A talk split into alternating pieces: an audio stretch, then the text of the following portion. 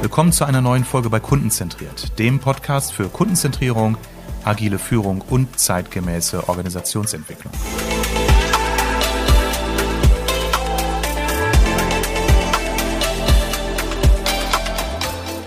Heute geht es um Veränderungen in Märkten im Bereich B2B. Ich habe heute Katharina Stapel bei mir.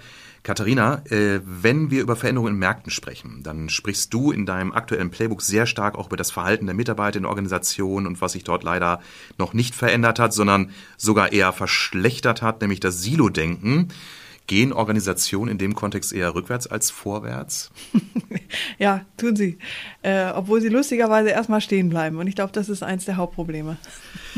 Ja, damit äh, sind wir schon gleich drin im Thema. ähm, Katharina, bevor wir das weiter ausführen, ähm, es ist ja ein vielleicht etwas bitteres Statement, erstmal zu sagen, Unternehmen bleiben stehen in der Entwicklung ihrer Vertriebs- und Marketing-Performance. Aber ähm, das Ganze kannst und willst du ja auch begründen. Deswegen habe ich dich ja auch heute mhm. eingeladen, weil du auch sehr viel Daten, Erkenntnisse, Untersuchungen zusammengetragen hast in deinem aktuellen Playbook. Bevor wir inhaltlich einsteigen, mhm. sag doch mal ein paar Sätze zu dir, privat, beruflich, was immer du unseren Hörerinnen und Hörern mitteilen möchtest. Ähm, ja, ich bin Verhaltensökonomin und seit äh, knapp 20 Jahren selbstständig im Bereich äh, Sales und Marketing ähm, als Verhaltensökonomin gucke ich mir an, wie deine Kunden bei dir deine Produkte kaufen. So, das ist das, was ich in erster Linie mache. Und aus den Erkenntnissen ähm, bilde ich Sales- und Marketingstrategien.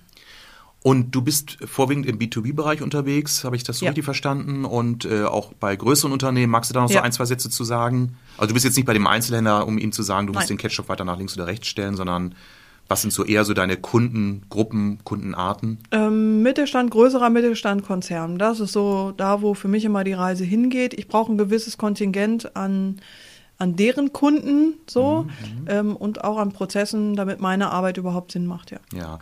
Und du nennst dich Beraterin? Du bist nicht ich Trainerin war, oder Coach? Oh Gott, ich, ja, ich, ja, genau, sag Heilsbringerin. Der Glücksbringer. Nervensäge, ich, ja, du genau. legst den Finger in die Wunde. ja, genau. Also, ja. Ähm, wobei das tut nur kurz weh. Also, und es geht ja auch nicht darum, um irgendwie. Sagt mein Zahnarzt auch immer. geht ja auch nicht darum, zu sagen, hier, das machst du falsch, darum, darum bin ich ja nicht da, mhm. sondern ich komme, um zu zeigen, pass mal auf, du lässt hier Umsatzpotenziale liegen.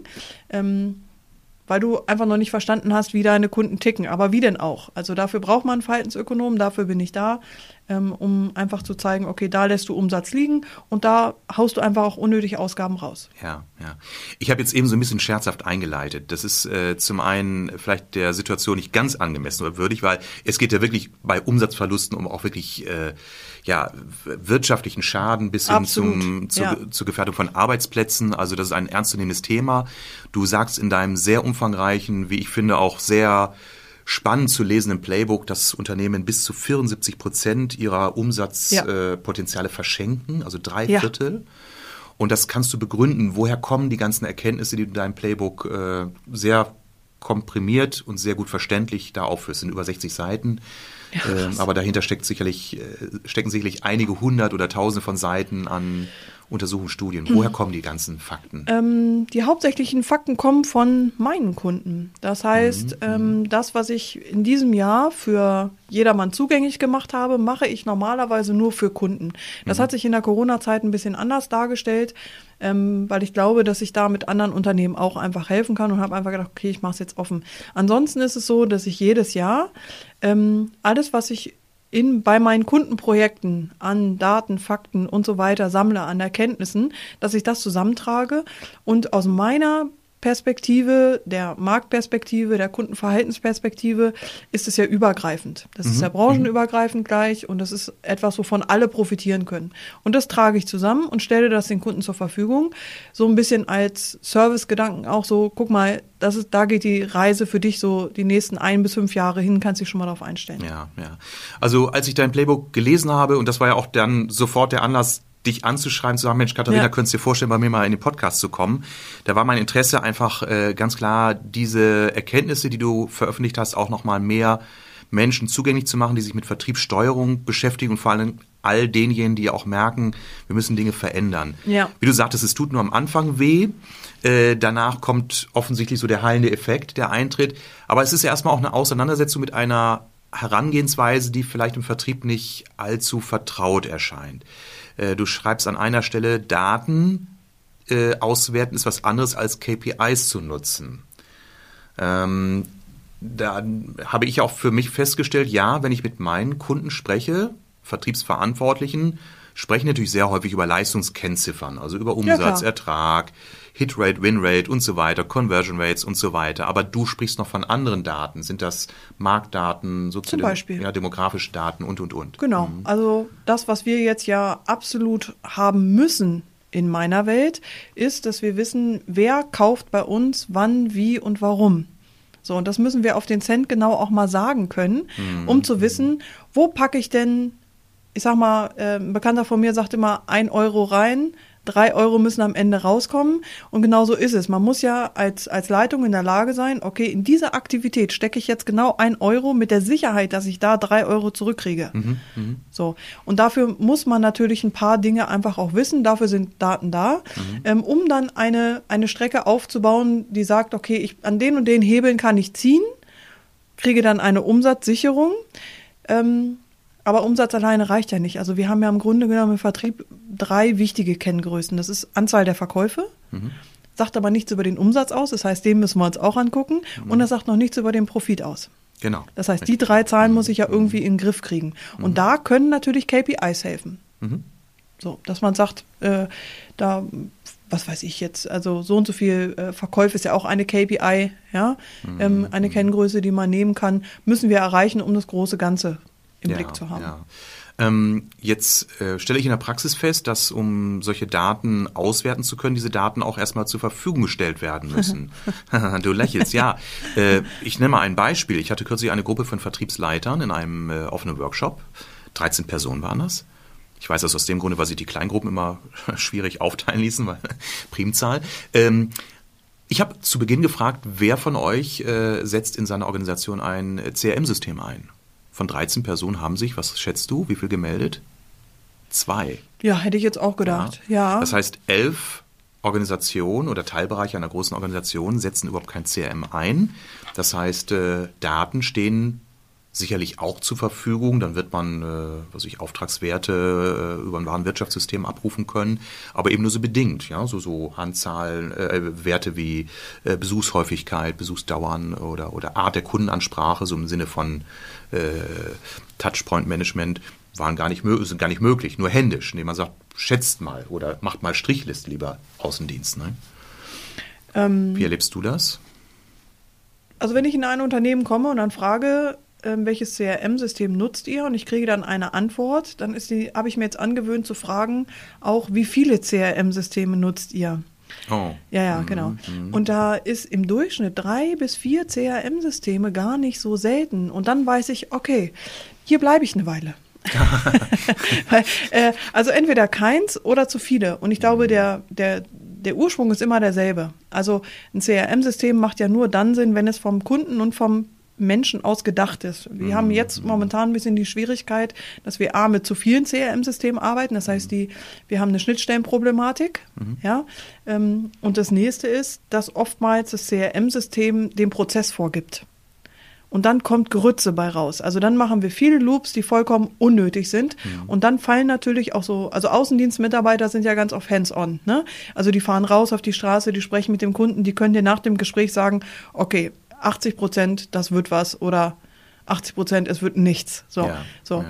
Ähm, und CRM-System ist für die manchmal nicht hilfreich, wenn es keinen praktischen Wert hat. Mhm. Das heißt, wir müssen lernen, mit einem CRM-System auch so umzugehen, dass es wirklich einen Wert hat. Und da wirst du in den WhatsApp-Nachrichten wahrscheinlich mehr CRM-Wissen bei dem einen oder anderen finden, als in dem nicht gepflegten, was Ja. weiß ich, SAP-Programm oder was weiß ich. Ja, ja. Also äh, das ist sicherlich ein, ähm, noch ein defizitäres äh, Thema, wo du sicherlich äh, noch eine Menge Aufbaupotenzial siehst und natürlich auch die ganzen Unternehmen, die, die äh, Partner sind von Salesforce und HubSpot und wie sie alle heißen. Ähm, ich würde aber nochmal zurückkommen wieder auf den Ursprungsgedanken, nämlich äh, wie Menschen mit ihren Kunden arbeiten, wie sie auch zusammenarbeiten. Wir kommen dann gleich nochmal auf das Thema Marketing und Vertrieb, zwei getrennte Bereiche oder Bereiche, ja. die endlich einmal zusammengehören. Das war ja auch schon oft in meinem Podcast äh, Thema. Ähm, du hast es nochmal ein bisschen differenziert dargestellt. Also die Hard Key Forces, die du siehst zum Beispiel in Hinsicht auf den Kunden, sind ja so Themen wie Preissensibilität, die sich verändert bei den Kunden, Entscheidungswege und auch Entscheidungsmuster. Mhm. Ähm, das wissen wir nicht erst, das wissen wir eigentlich schon seit wir über hybride Kunden sprechen, ne? die sowohl digital als auch analog kaufen wollen. Aber wie, also was, was ist so für dich die, die Erkenntnis? Ähm, ähm die Erkenntnis ist, dass wir eine Kundenkaufverhaltensveränderung seit 2018 schon haben, mhm. adaptiert nochmal durch Corona und den Ukraine-Krieg, hat sich da nochmal was, ähm, hat sich das adaptiert, nicht grundlegend verändert, aber doch adaptiert. Ähm, was jetzt aber passiert, ist, dass wir unser, unsere Systeme oder unser Mitarbeiterverhalten nicht angepasst haben. Das heißt, digital gesprochen, guck dir mal einen Shop an. Was haben die Shops jetzt angepasst? Gar nichts. Ja, also die tun mhm. immer noch so, als ob die Kunden sich gleich verhalten. So tun sie aber nicht. Die Kunden haben deutlich längere Entscheidungswege, gerade im B2B. Ja, also es dauert unfassbar lange. Ich habe vorhin gesagt, die Leute bleiben stehen. Ähm, habe ich ein bisschen provokativ gesagt. Ich glaube, das liegt eher in der Angst begründet. Also, mhm. dass jetzt mhm. keiner so richtig weiß, so wie entscheide ich jetzt so, save my ass, so wie, was ja. kann ich jetzt tun? Ja. Also die seltensten Leute waren tatsächlich schon mal in so einer Situation und können da entscheidungssicher durchgehen. Mhm. So, das muss man mhm. fairerweise sagen. Ähm, da können Daten übrigens auch helfen, so ein bisschen äh, Entscheidungsfreude und Sicherheit ein bisschen wiederzugeben. Aber momentan bleiben sie eher stehen. Das führt dazu, dass B2B-Prozesse extrem lange in der Entscheidung dauern. Mhm. Ja? Ähm, dann die Art und Weise, warum sie wie entscheiden, hat sich auch verändert und sie ist nicht mehr ganz so transparent wie vorher. Mhm. Ja? Ähm, das hängt natürlich davon ab, dass momentan nicht so richtig was vorhersehbar ist für keinen von uns, weder für den Kunden noch für, für Unternehmen. Ja. So. Ja. Das heißt aber nicht, dass sie nicht kaufen. Würden wir uns auf die Kunden einstellen, würden sie auch kaufen. Mhm. Und Preissensibilität heißt ja nur, wir müssen mehr in die Nutzenargumentation gehen. Das heißt, wir müssen erstmal mehr erklären oder mehr auf Einwände, mehr auf Bedarfe wirklich zugehen, sie mehr verstehen. Und das sehe ich online überhaupt nicht also das, was die Stärke des Außendienstes ist, ja, ähm, das müssen wir natürlich auch in die hybride digitale Welt übertragen. Ja. Ja, viele im klassischen Vertrieb sehen ja das Digitale eher als totale Konkurrenz und sagen, ja, wenn wir jetzt mehr über unseren Online-Shop abwickeln, oh, wird unser Außendienst ja wird unser Außendienst zunehmend überflüssig. Da drückst du bei mir gerade alle Knöpfe, die mhm. du drücken kannst. Soll ich nochmal drücken? äh, als die Welt online gegangen ist, so, ähm, haben Kunden, sind online gegangen, sie haben online gekauft. Wer hat gepennt? Der Vertrieb. Mhm. Ich kann es nicht deutlicher sagen. Mhm. Was wir jetzt haben, ist das Marketing offline, äh, Online-Vertrieb übernommen hat. Und äh, nach bestem Wissen und Gewissen. Und die machen das sicherlich auch gut, aber es hat mit Verkaufen nichts zu tun. Wo sind, wo ist die Verkaufsexpertise online? Ja, ja? ja. Und bitte, keiner soll sich hinstellen und sagen, das ist eine Konkurrenz. Nein, du hast da einfach gepennt. Sieh zu, mhm. dass deine Expertise online endlich mal zum Tragen kommt. Sowas Banales wie Kaufmotive. Such das mal online. Findest du nicht. Mhm. Das ist mhm. verrückt, ja? ja? Eine Bedarfsanalyse, eine Einwandbehandlung findest du nicht. Äh, da könnte ich mich jetzt reinsteigern, wie du mhm. merkst, aber im Online bauen die ein Funnelsystem, wo Leute, die Nein sagen, rausfliegen. Im Vertrieb würdest du sagen, Junge, such dir mal einen anderen Job. Wenn du dich mit einem Nein gehen lässt, dann bist du hier falsch. Mach mal eine saubere Einwandbehandlung, finde mal raus, wo du gerade gepennt hast, mhm, ja, mhm. und hol den Kunden wieder rein. Mhm. Ja. Also ja. so simple Sachen. Ja, ja. ja.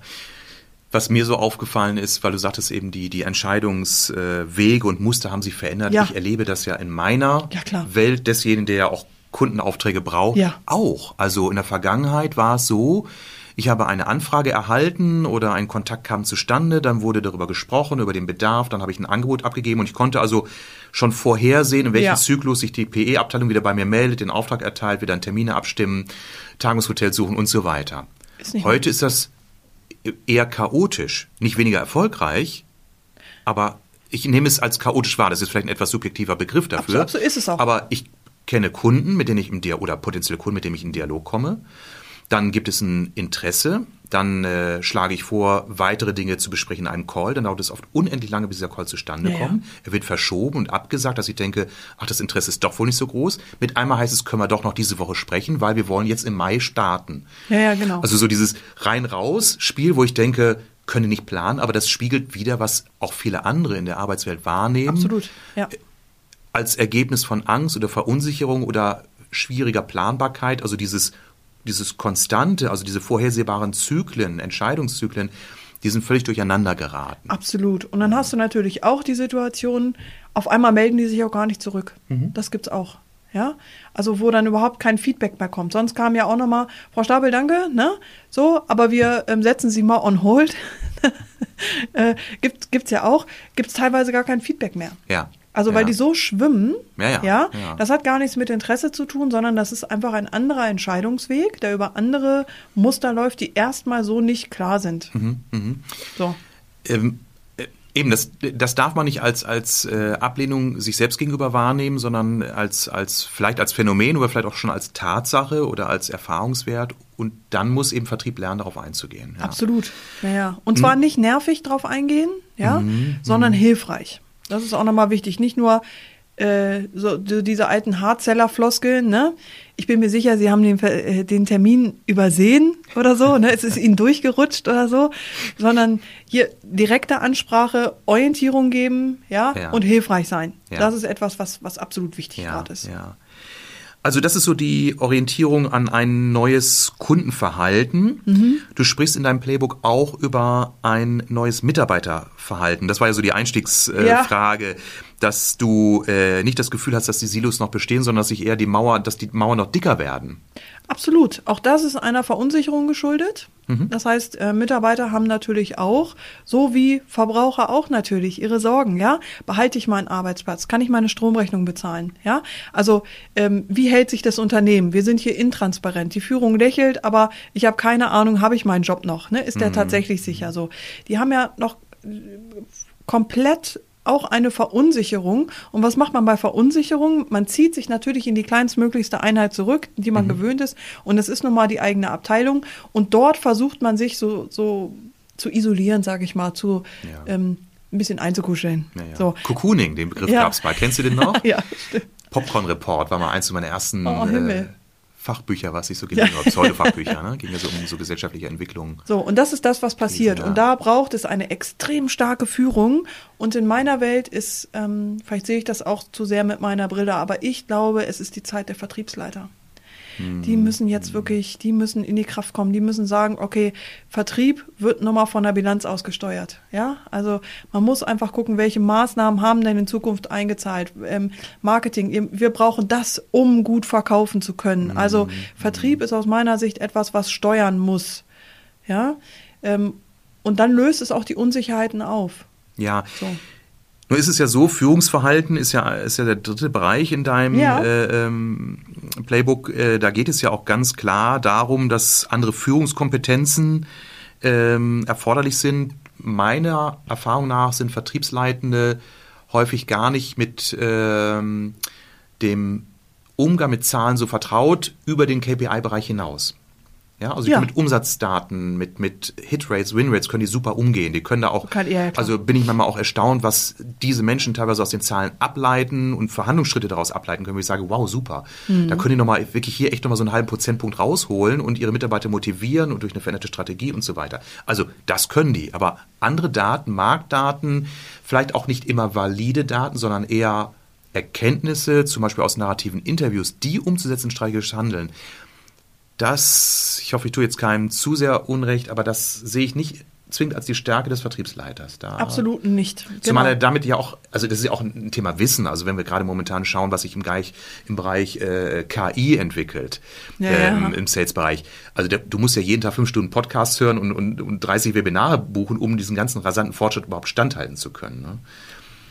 Ähm, ja, Ja. Wie, was, was empfiehlst du Vertriebsleitern, womit sich zu beschäftigen, um auch diese Methodenkompetenz äh, zu erlangen, mit dieser Art Daten, dieser Geschwindigkeit von Entwicklung überhaupt klarzukommen?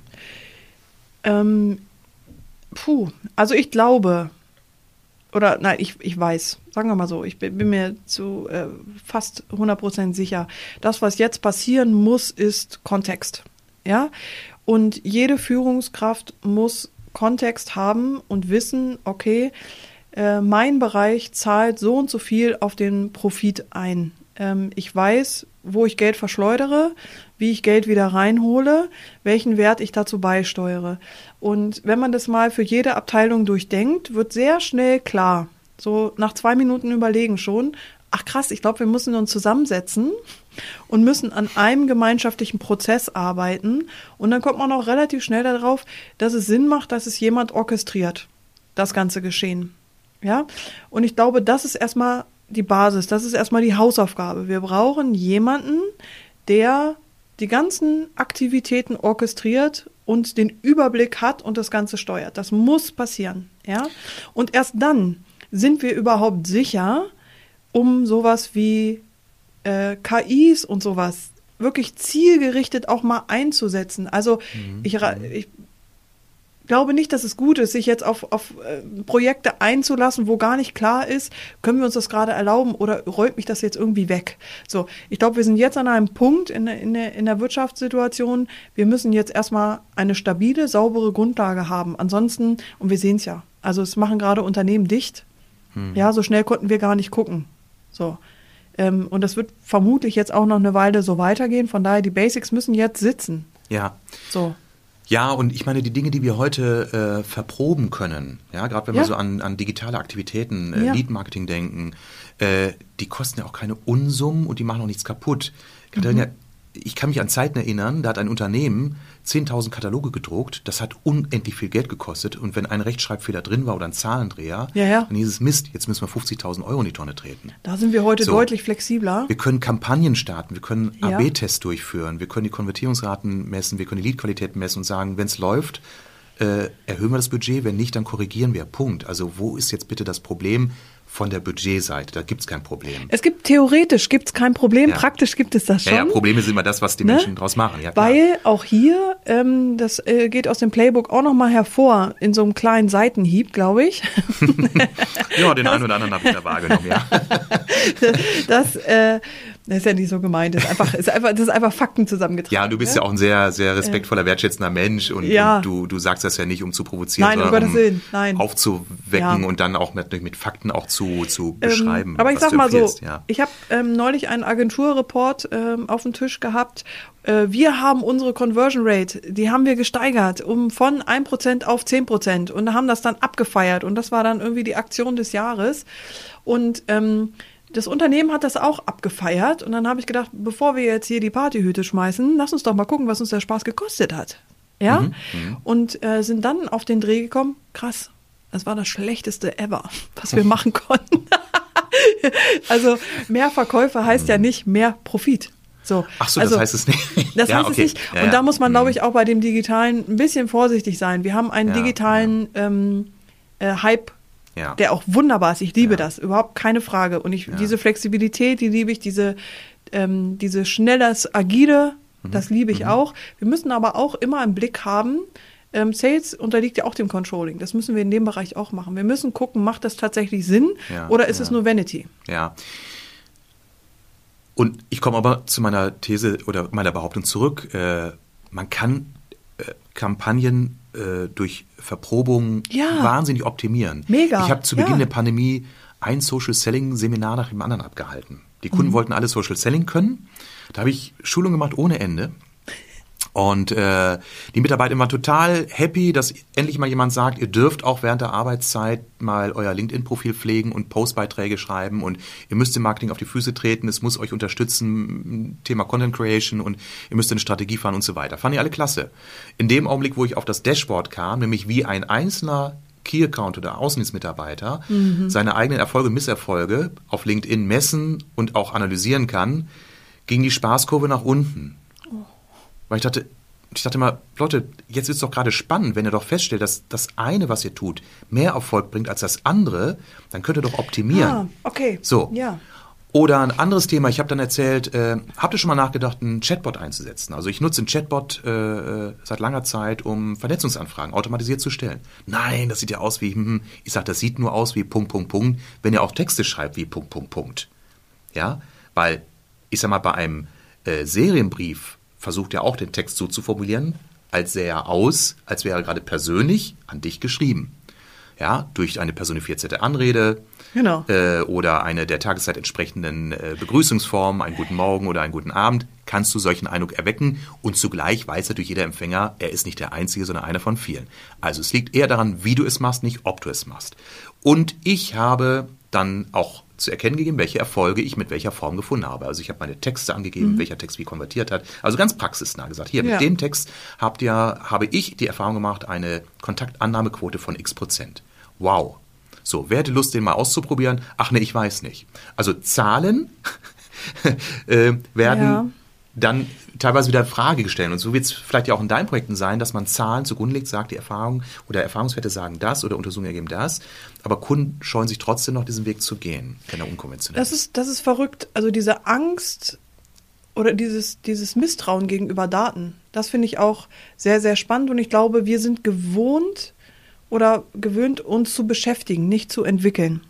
Das ist, glaube ich, ein, mhm. ein riesen... Ja, schönes Statement, ja. Ja, mhm. es ist wirklich so. Also ja. guck dir an, wie wir aufgebaut sind im Prozess, im, im, in der Art der Kommunikation, mhm. ob im, im Unternehmen selber oder mit dem Kunden. Wir beschäftigen uns so viel. Mhm. Also Stichwort Meetingkultur, ja. Also mhm. wahnsinnig. Mhm. Aber wann fangen wir an, uns zu entwickeln, wenn wir auch mal dahin gucken, wo es vielleicht auch mal ein bisschen unbequem wird mhm. und dann sagen so, und jetzt packen wir es, jetzt holen wir mal unsere ganze Kompetenz raus und dann verbessern wir mal diesen Punkt. So, das kann Spaß machen, ähm, absolut, aber ich glaube, da ist noch so eine, da ist noch so eine Hürde. Ja, das ist auch eine Kulturfrage. Ja. Also wenn du mit Menschen über agile Arbeitsweisen sprichst, dann kommt man ja irgendwann ja. auch so auf die Klassiker wie Scrum und so weiter. Ja, und dann sage ich mal, ja, wisst ihr, bei Scrum gibt's äh, äh, eine Review und eine Retrospektive. Und dann erkläre ich mal den Unterschied. Mhm. Das eine ist die Rückschau auf äh, das Projekt und das zweite ist die Rückschau auf die Art, wie man in dem Projekt zusammengearbeitet mhm. hat. Mhm. Und da merke ich an der Reaktion meiner Gesprächspartner, dass das erstmal bei denen klar werden muss, dass es einen Unterschied macht, ob ich nur darüber spreche, wie das Projekt mit dem Kunden gelaufen ist oder ob ich auch darüber spreche, wie wir den Prozess durchgeführt haben und was wir beim nächsten Mal anders machen können. Ich sage, das ist das fast noch das Wichtigste in dem gesamten Thema. Darum geht's doch. Ja, also, die Metaebene einzunehmen und sagen, hey, was können wir daraus ja, ja. lernen? Wie können wir jetzt die Erkenntnisse skalieren? Mhm. Ähm, und da merke ich an der Reaktion, ja, was du sagtest, man beschäftigt sich. Mhm. Man stellt dann auch gewisse Meeting- Prozesse gar nicht mehr in Frage. Das ist halt das regelmäßige Joe Fix, das findet halt immer statt. Da steht er seit zwei Jahren im Outlook. Das ist, das ist verrückt. Ja. Das, das ist, das ist verrückt. Also ja. ich kriege ja auch Meeting-Einladungen geschickt, mhm. ohne Agenda, ohne zu wissen, was, was ist denn hier mein Part an mhm. diesem Meeting. Mhm. Ja? Mhm. Also ich nehme die nicht an. Ich bin ein absoluter mhm. Meeting-Verweigerer, weil ich denke, das ist kein respektvoller Umgang, weder mit meiner Zeit, noch mit meinen Ressourcen, ja. noch mit eurer Zeit und ja. euren Ressourcen. Ja? Also ja. Also es gibt Menschen, die nehmen solche Einladungen an und stellen es nicht in Frage und kommen dann einfach. Weil wir, weil man es ja so macht. Ja. Wir machen das schon immer so. Ja, so. Ja. Und es ist ja auch schön, wenn man sich trifft und einen Kaffee trinkt. Finde ich auch. Ähm, aber dann lass uns uns doch auch so nennen. So. ja, und in den Meetings gibt es ja bekannterweise nicht den besten Kaffee, deswegen ist das eigentlich auch kein Motiv. ähm, wir haben jetzt schon zweimal es direkt ausgesprochen, jetzt will ich es nochmal ganz konkret äh, in den Fokus stellen, Zusammenarbeit zwischen Vertrieb und Marketing. Ja. Das ist ein wundes Thema. Ja. Äh, wund aus dem Grunde, weil es da echt Grabenkriege gibt und weil es so schmerzlich ist zu beobachten, dass zwei Bereiche, die ja eigentlich zusammengehören, ja. sich wie zwei separate äh, ja, Geschäftsfelder bezeichnen. Weil du sagtest eben, es muss, es muss gut geführt und orchestriert werden. Also eigentlich geht das ja über den Vertriebsleiter hinaus.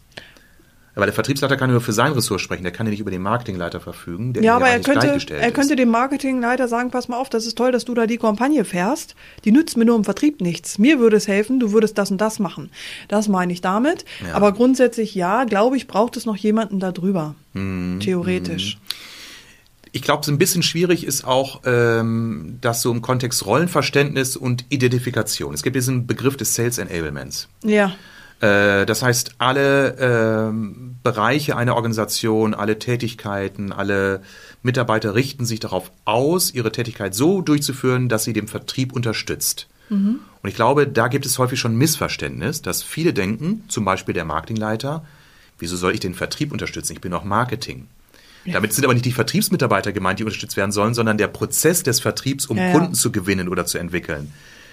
Dass das dann irgendwo auch auf die Vertriebsmitarbeiter hinausläuft in dem Prozess, ja, aber äh, ich höre wirklich O-Ton, dann so Sätze wie, ich soll jetzt noch das und das machen, damit sich der Vertriebsmitarbeiter noch mehr Geld an Provision in die Tasche stecken kann.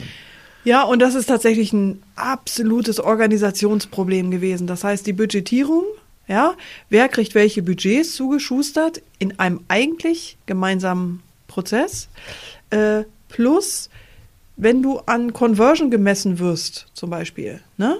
Also äh, was weiß ich, die Übergabe zum Sales und der Sales fängt dann wieder bei Null an bei Conversion zum Beispiel. Ja, ja? Also das ist einfach nicht gut durchdacht. Und da, kommen, da kommt natürlich Grütze bei raus. Und ähm, ich glaube, Führungsaufgabe ist aktuell zu gucken, wie kriegen wir aus diesen zwei Parteien ein gemeinschaftliches Team hin. Also ich finde es auch verrückt, dass man sowieso in Abteilungen arbeitet und nicht in Projekten, wo man sagt, okay, wir haben Projekt Akquise, da arbeiten Vertrieb und Marketing auch schon zusammen. Mhm.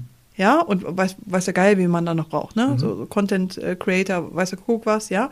So, und dass man an bestimmten Touchpoints die, die Skills der einzelnen projektbezogen dran packt. Mhm. Also ich, ich verstehe dieses Abteilungsdenken nicht. Ja, ja. Habe ich noch nie verstanden. Wird durchgezogen, weiß der Geier warum. Ich glaube, das ist einfach ein Qualitätsmanagement- und Prozessthema, äh, ja. was nicht gut durchdacht ist.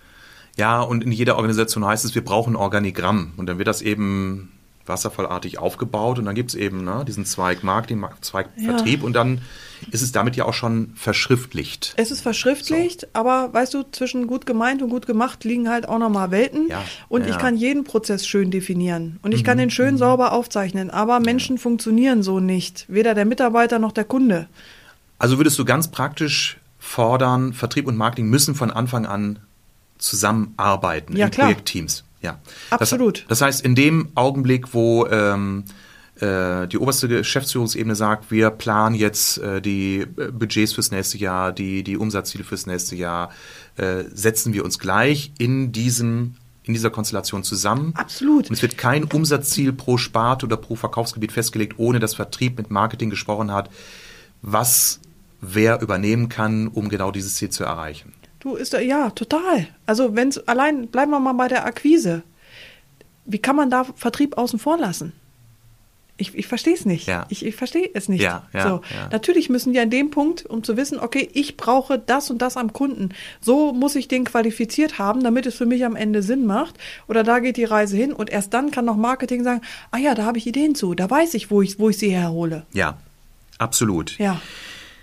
Ja, ich denke, da ist noch einiges zu tun. Du sprichst ja auch äh, ähm, von Fürstentümern, die es gilt aufzulösen, von ja. äh, Monointeressen, ganz klar, solange der Vertriebsleiter auch mit seinem Bonus daran gemessen wird, wie viel Erfolg sein Team macht und der Marketingleiter möglicherweise an anderen Zahlen gemessen wird und auch vielleicht vergütet wird, wird es natürlich da auch Monointeressen geben und äh, Kontextkompetenz, sagst du es.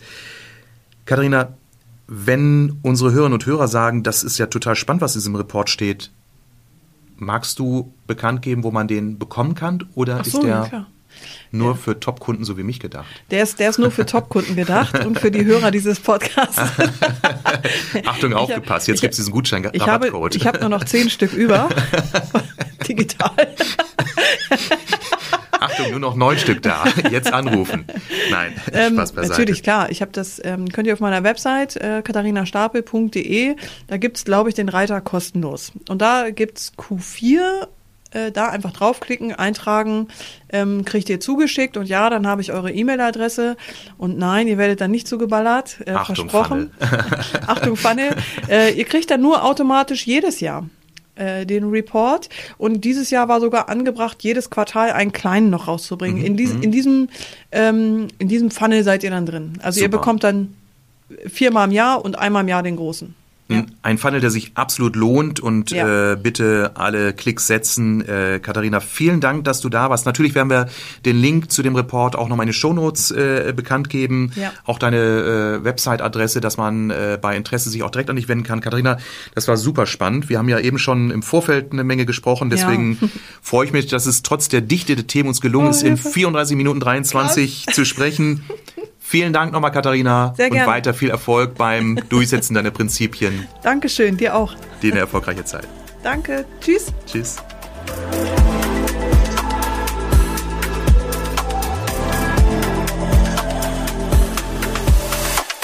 Danke fürs Zuhören. Empfehle meinen Podcast gern weiter und schreib mir, wenn du Fragen zu meinen Themen hast.